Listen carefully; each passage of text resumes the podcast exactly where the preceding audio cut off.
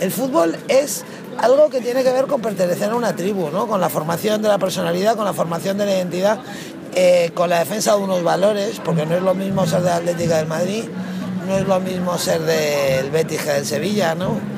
Tiene que ver con la formación de la personalidad y con la formación de las sociedades. El fútbol es importante. Así entendía el fútbol la gran Almudena Grandes. Sirvan las palabras de este audio inédito de la escritora como una declaración de principios que explica este podcast. Un manifiesto de gradas sonoro en defensa del aficionado y de la identidad de las gradas una denuncia contra los intereses económicos que lo están convirtiendo en un mero negocio. Entiendo mucho a la gente que dice odio eterno al fútbol moderno. Todo lo que hemos hablado ahí dentro de la épica y de la lírica, será todo es una cuestión de millones, millones para arriba y millones para abajo, ¿no? Y... Tenías razón, Almudena. El fútbol es un patrimonio cultural y social. Representa un legado a proteger frente a un modelo que expulsa al hincha y cuestiona su sagrado vínculo de pertenencia. Esto es invasión de campo pasen y griten.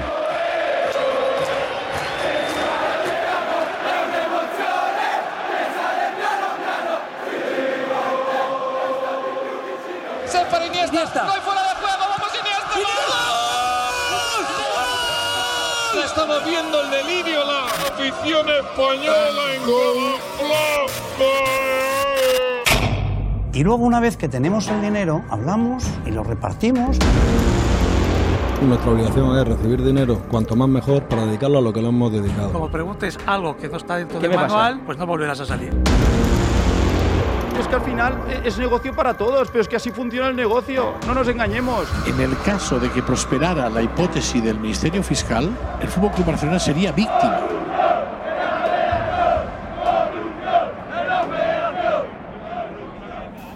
Invasión de campo, un manifiesto sonoro contra el fútbol como negocio. Capítulo 1. El saqueo de entradas. Esta es la de la Champions. Mañana el Real Madrid y el City buscarán allanar su camino a la final. Alan y Vinicius frente a frente. Los de Guardiola han entrenado esta mañana sin a qué. Hola, ¿qué tal? Pues mira, soy Alejandro, es que me han dejado tu teléfono que voy a ir mañana a Madrid con un compañero y quería saber si había posibilidad de conseguir entradas todavía para el City. Sí, alguna cosa me queda. ¿A qué precios los tenéis? Partir de 450. Cada una, claro.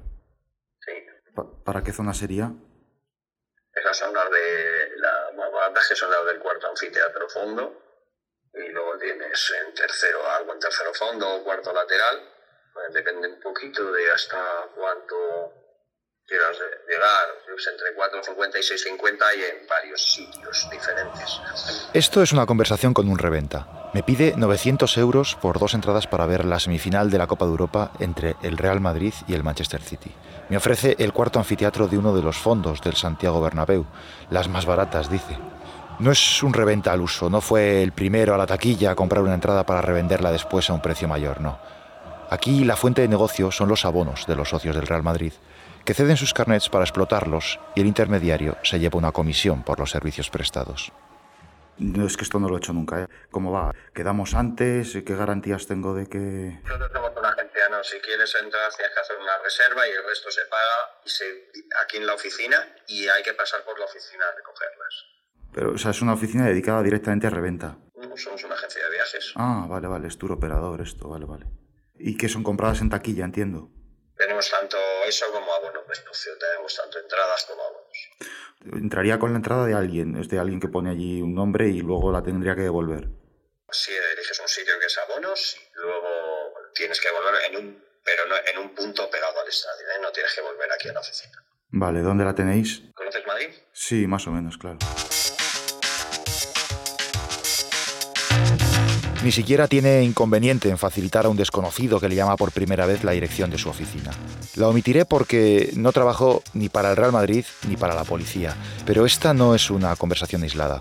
Son cientos los acuerdos como este que se establecen antes de un partido, ya sea grande o pequeño. La única variación será el precio. Ni siquiera me ha costado mucho trabajo conseguir el teléfono de varios reventas porque me los han dejado amigos que usaron esta vía para acceder al campo en otras ocasiones. Sí, dime, perdona. Hola, ¿qué tal? Buenas. Llamaba para ver si todavía estoy a tiempo de conseguir entradas para el City mañana. Sí, ¿qué es lo que necesitas? Eh, no sé con qué presupuestos estáis o a cuánto están ya. No, yo si quieres, mira, mándame un WhatsApp y yo te paso lo que me queda. Eh, no me queda gran cosa, pero de las baratas de arriba no me queda nada. ¿eh? ¿Barata de cuánto estamos hablando? Pues te digo, te lo paso casi mejor por WhatsApp, lo miras, ahí te pongo los sectores y la cantidad de ellas que me quedan de cada sector. Vale, de acuerdo. Mira, lo estudias y me dices algo tú. No sé si se han fijado, pero de fondo se escucha a otra persona que parece que también está negociando el precio con otro cliente. Suena como esas películas con los corredores de apuestas cerrando acuerdos en fila y contrarreloj. Lo volvemos a escuchar. ¿Barata de cuánto estamos hablando? Pues te digo, te lo paso casi mejor por WhatsApp, lo miras, ahí te pongo los sectores y la cantidad de ellas que me quedan. A los pocos segundos de colgar y mandarle un mensaje, me remite por WhatsApp la tarifa de precios. A 24 horas del partido le quedan 19 entradas, la más barata a 500 euros, la más cara a 1.750 euros. Imposible no recordar una célebre pancarta que sacaron los hinchas alemanes del Salque 04 al Athletic Club de Bilbao antes de un cruce entre ambos en la Europa League. Decía, una entrada por 90 euros equivale a un euro el minuto. El fútbol no es sexo telefónico. Te llamo para preguntarte una duda. Cuando pones eh, X1 es que solo te queda una de ese sector, ¿no? Eso es. Vale. Por una, por una, por dos, por, por tres, por tres y por cuatro. Creo que me queda uno. Vale, la única posibilidad que yo tendría de pagar sería la del sector 612 de 500 euros o la del sector eh, 605 por 650. Eh, duda ah, porque yo no estoy muy familiarizado con esto. Estas son las que son Podríais entrar, seguramente creo que me por la misma puerta, e intentar sentarlos y ponerlos juntos luego. Ah, es verdad, porque no está muy lejos. Mañana estará abarrotado, mañana no será fácil eso. No, no, no voy a entradas. O sea, yo las pienso vender todas hoy. Lo que me queda lo voy a vender hoy. O sea, mañana no hay entradas seguro, está todo agotado. Amén de que me imagino que ahí se incrementa el riesgo si es la clásica de este es mi sitio, este no, ponte aquí, ponte allá, que venga algún revisor y me pida la entrada, porque No, no vas a entrar con entrada, vas a entrar con un abono. Abono de socio del, del Madrid. Pues yo lo que te doy es un abono para entrar, ¿sabes? Y no me pedirán el... Acaba el partido, me lo devuelves. No, no te van a pedir nada, ¿no? Porque el, el abono que yo te doy es válido para entrar una persona, con cada abono entran las personas y a nadie le preguntan nada. Y si te preguntan, que te lo deja un amigo, ya está, no pasa nada. Y esto que es uno que se saca, bueno, se pagará el abono, claro, con el- la entrada de mañana. Eso es. Vale. Y luego quedaríamos en algún sitio en los aledaños. Eh, sí, sí, a la salida quedaríamos ahí cerca de, del Burger King. Ya te mandaría yo las instrucciones para cuando acabe el partido vienes y me lo devuelves. Es garantizado 100%, ¿eh?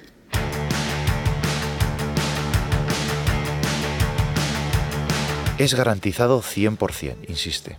Uno de estos reventas me dice que por menos de 150 euros ni se mueve de la silla, calculen la comisión. Es un negocio irregular de miles de euros y estamos ante una corrupción sistémica para lo que es necesario un socio que pone a la venta su abono y un intermediario que se encarga de colocarlo a alguien dispuesto a pagar un dineral por 90 minutos de fútbol. El cliente paga y entra al estadio con un carnet con el nombre de un socio al que no verá nunca. Al terminar el partido tendrá que devolverlo para que en el siguiente encuentro puedan volver a venderlo. Hay casos todavía peores. Las entradas destinadas a las peñas también entran en el mercado negro.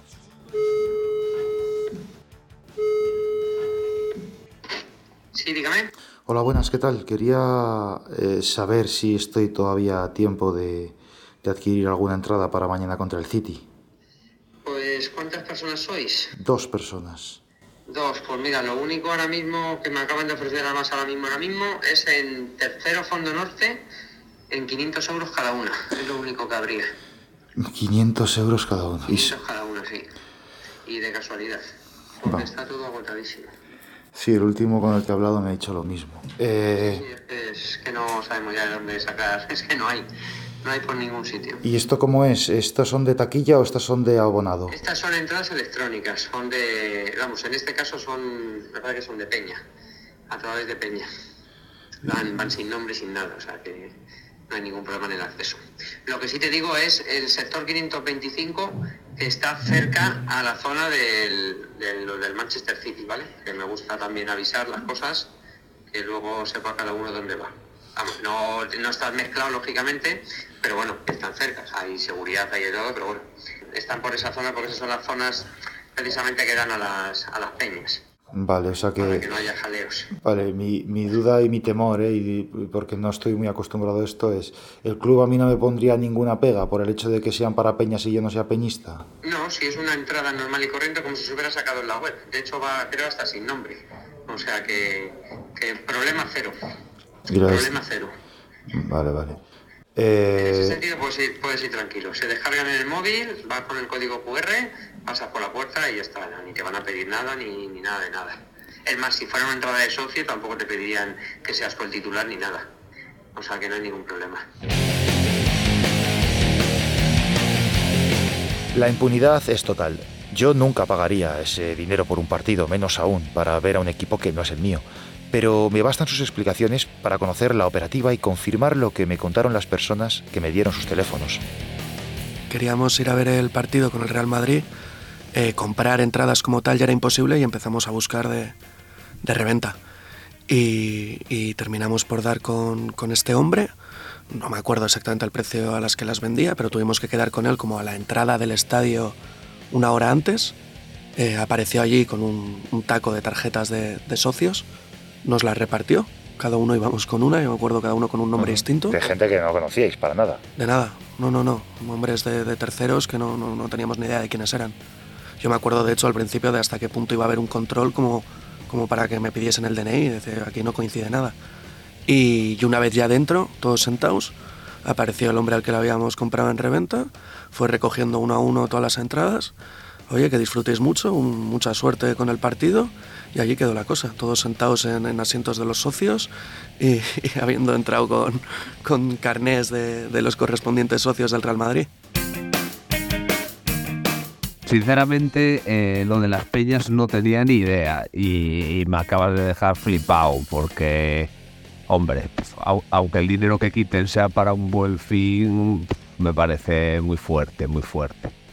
Mi caso efectivamente fue el de a mí me dejaron un carnet para entrar, entré sin ningún tipo de problema. De hecho, el que me lo vendió me dijo que si me decían algo que lo llamara el momento, que no había ningún problema. Y al salir quedé con él en uno de los bares de alrededor del bar, del estadio, perdón, no me acuerdo el nombre. Y a mí ahí lo que me sorprendió fue la pila de carnés que tenía allí. O sea, no tenía 20 carnés.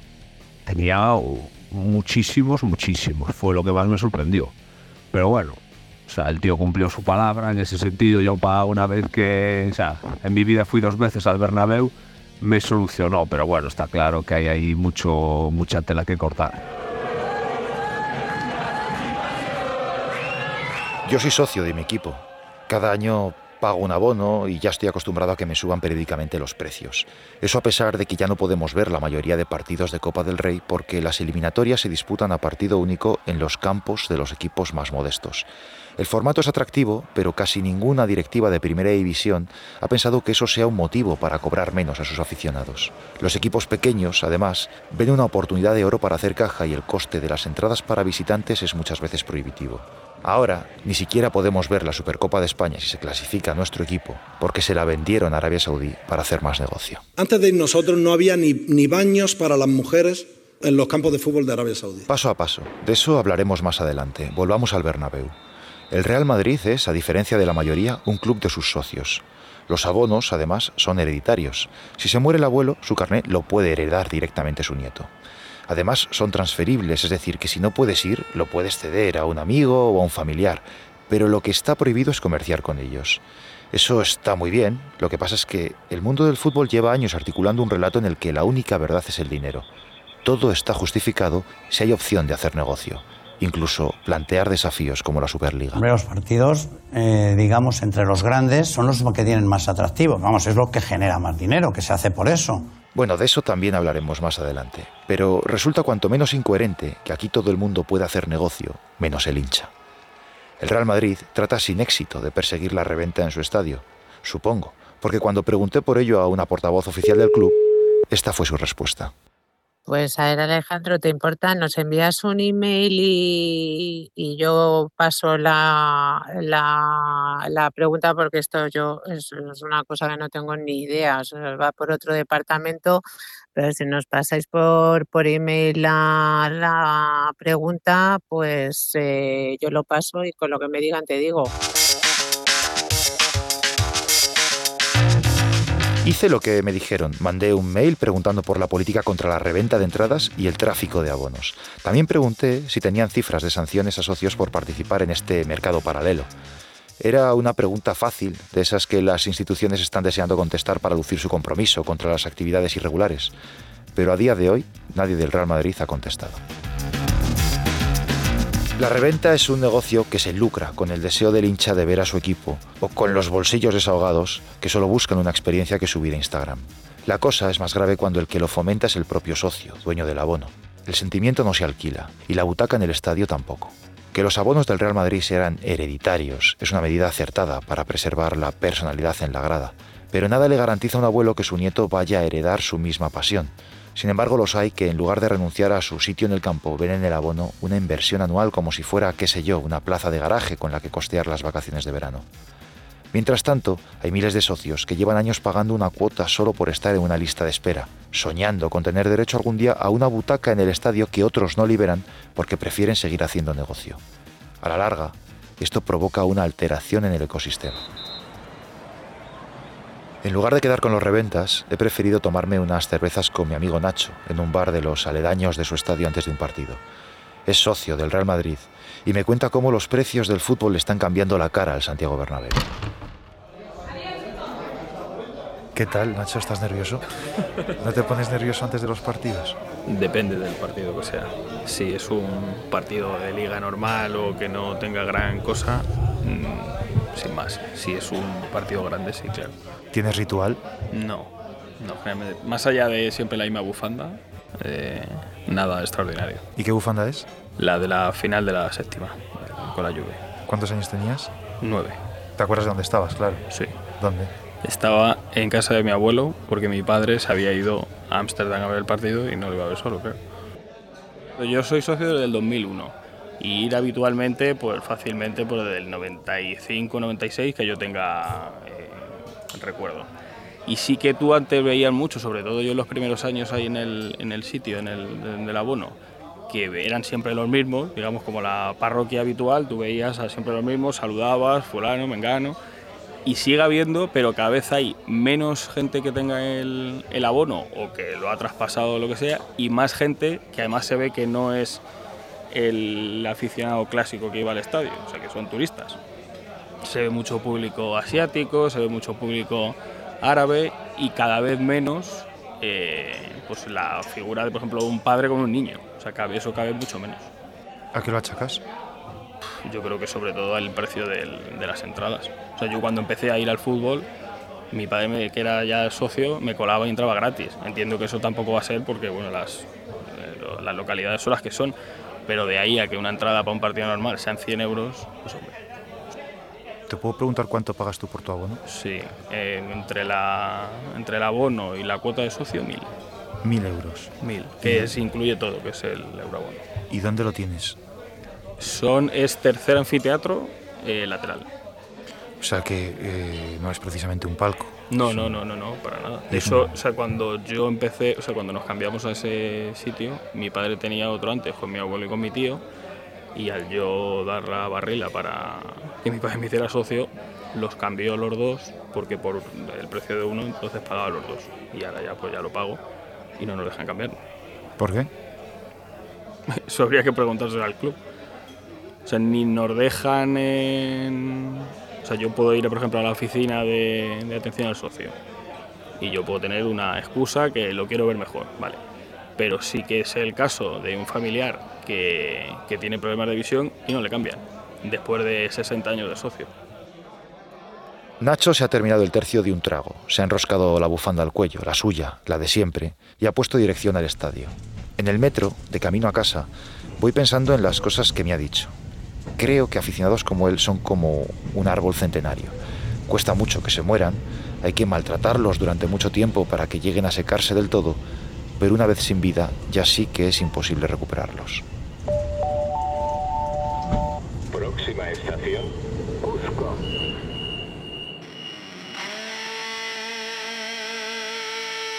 Esto, Eri, buenas tardes, es una invasión en toda regla. Yo, francamente, no recuerdo una cosa igual en mi vida en un partido del Barça, el Camp Nou teñido ahora mismo de, de blanco. Hay, para que la gente se haga una idea, 5.000 seguidores del Eintracht de Frankfurt, todos con camisetas blancas arriba en la zona de la tercera gradería, pero es que diseminados por todo el estadio debe haber, mm, se hace difícil calcular, pero entre 15.000 y 20.000 seguidores más. La reventa no es un problema exclusivo del Real Madrid.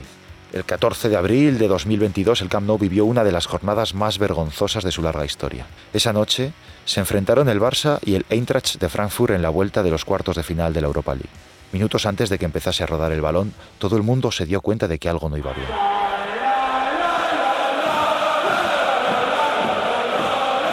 El club azulgrana había vendido a los hinchas rivales las 5.000 entradas que le obliga la UEFA en las competiciones europeas. Pero ese día se encontraron con una invasión literal de alemanes que coparon las gradas e hicieron que el Barça jugara de visitante en su propia casa. Todos los controles fallaron y la directiva hizo lo que suele hacer en estos casos, anunciar una investigación interna. Bon dia a, a tothom. Com bé sabeu, aquesta roda de premsa l'hem convocada doncs, per un cop eh, vam informar de, de les que teníem referent a les, a eh, del partit eh, contra l'Eintracht de Frankfurt. El Barça tiene un sistema de seguridad que bloquea la venta de entradas cuando detecta que el comprador usa una tarjeta de crédito o la IP de un ordenador extranjero.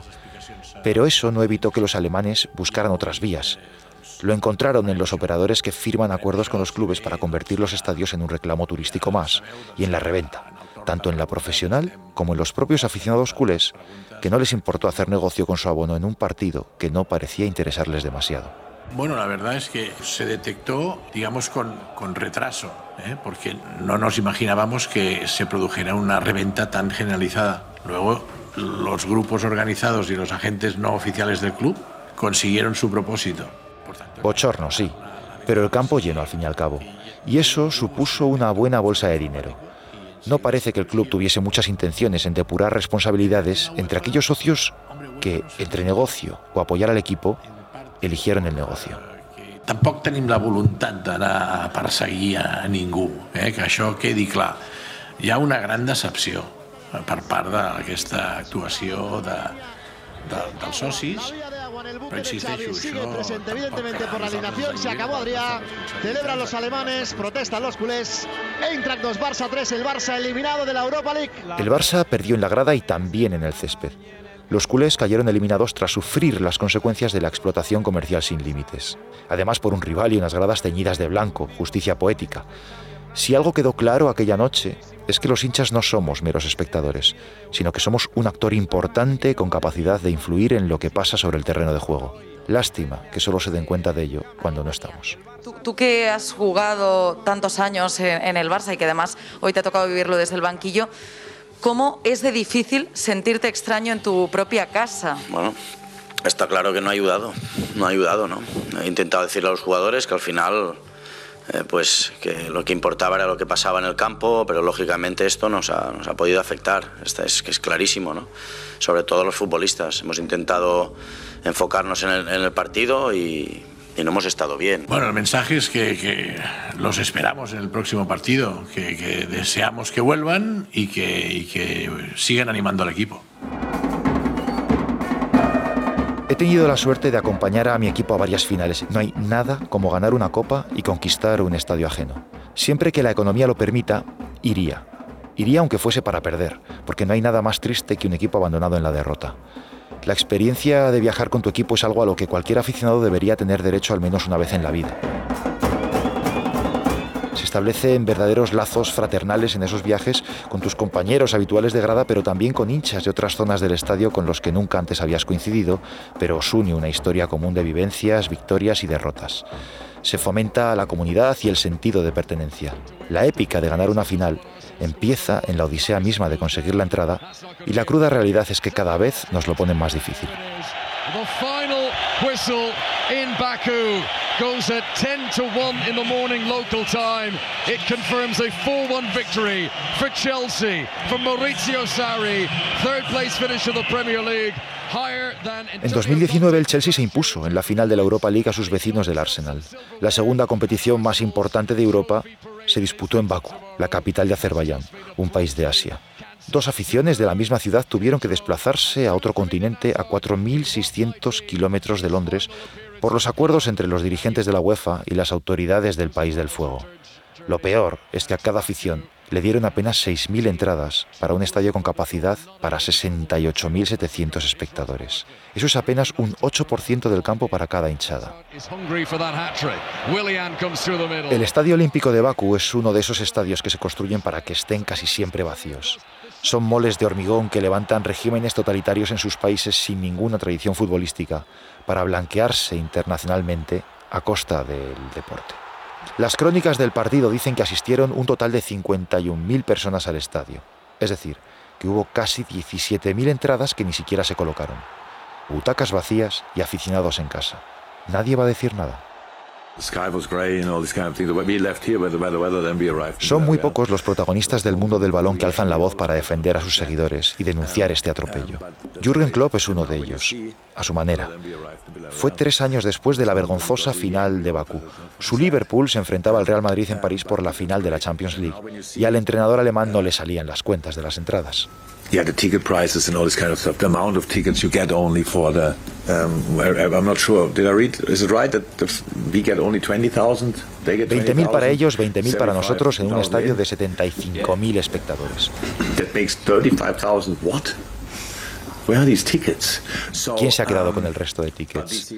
Bueno, cada vez que un protagonista sale de los tópicos propios de las ruedas de prensa, se convierte en noticia y la queja de Klopp puso el balón directamente en el tejado de la UEFA, y en concreto de su máximo responsable, el esloveno Alexander Zeferin. Some tickets go to the market, some tickets go to the fans, some tickets go to the partners. It's not UEFA. I'm not giving tickets for free to my friends or sell it to my friends.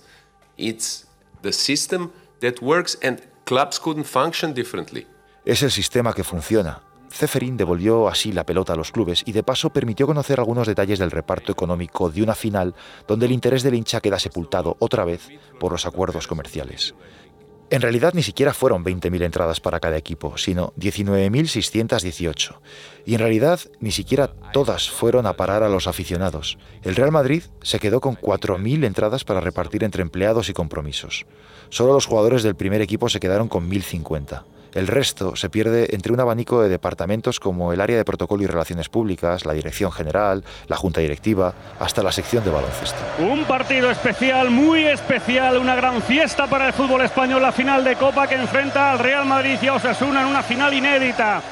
Los estadios en las finales reservan más espacio a los VIP que a los aficionados de tradición y bufanda. Todavía no ha llegado el día en el que un club se plante en defensa de su gente ante tal atropello sistemático en la fecha más señalada. La Cartuja de Sevilla albergó la final de Copa del Rey entre el Real Madrid y Osasuna. La Federación Española fijó los precios de las entradas entre 39 euros la más barata y 221 euros la más cara.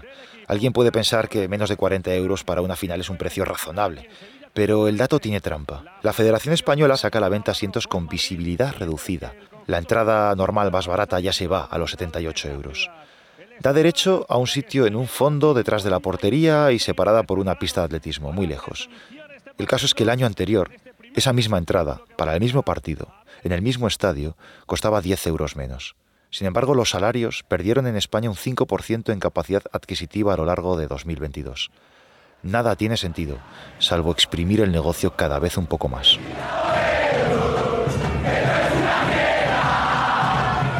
Acudir al estadio debería ser el acto central de la liturgia de cualquier seguidor, siempre que la economía y la geografía lo permitan.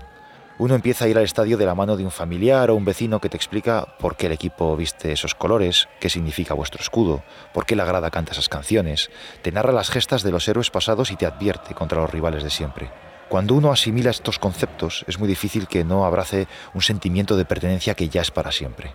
Pero todo es mucho más difícil, casi imposible, si a unos padres les cuesta 100 euros cada entrada. Todo este patrimonio deportivo, cultural y social no se percibe a través de la pantalla.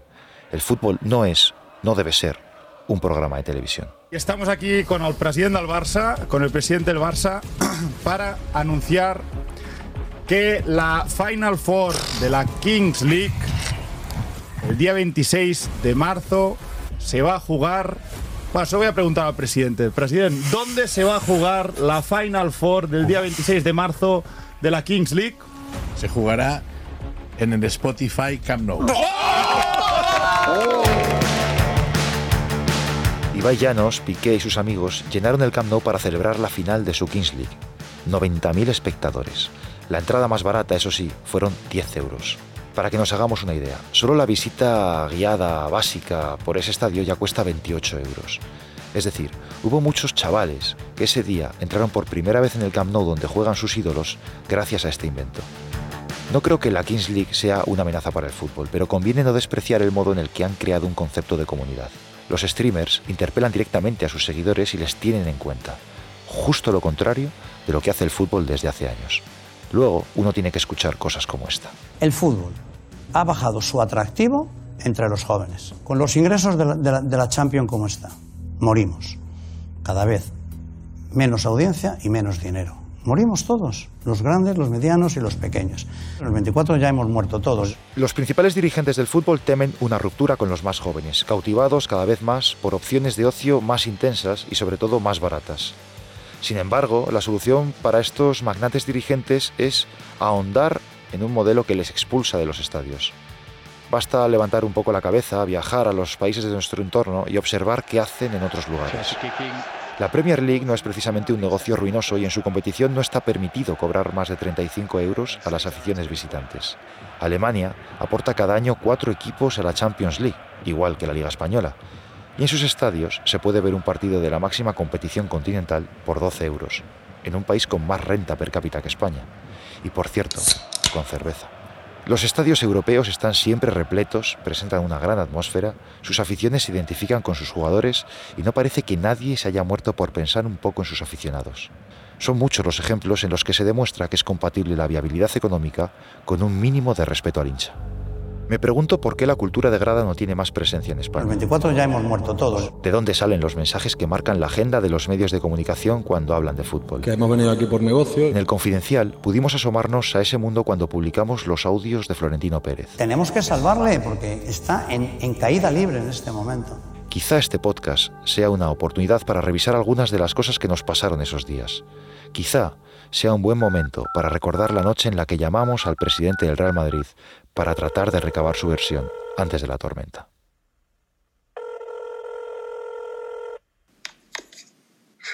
Hola. ¿Sí? Sí, señor Florentino Pérez. ¿Quién es?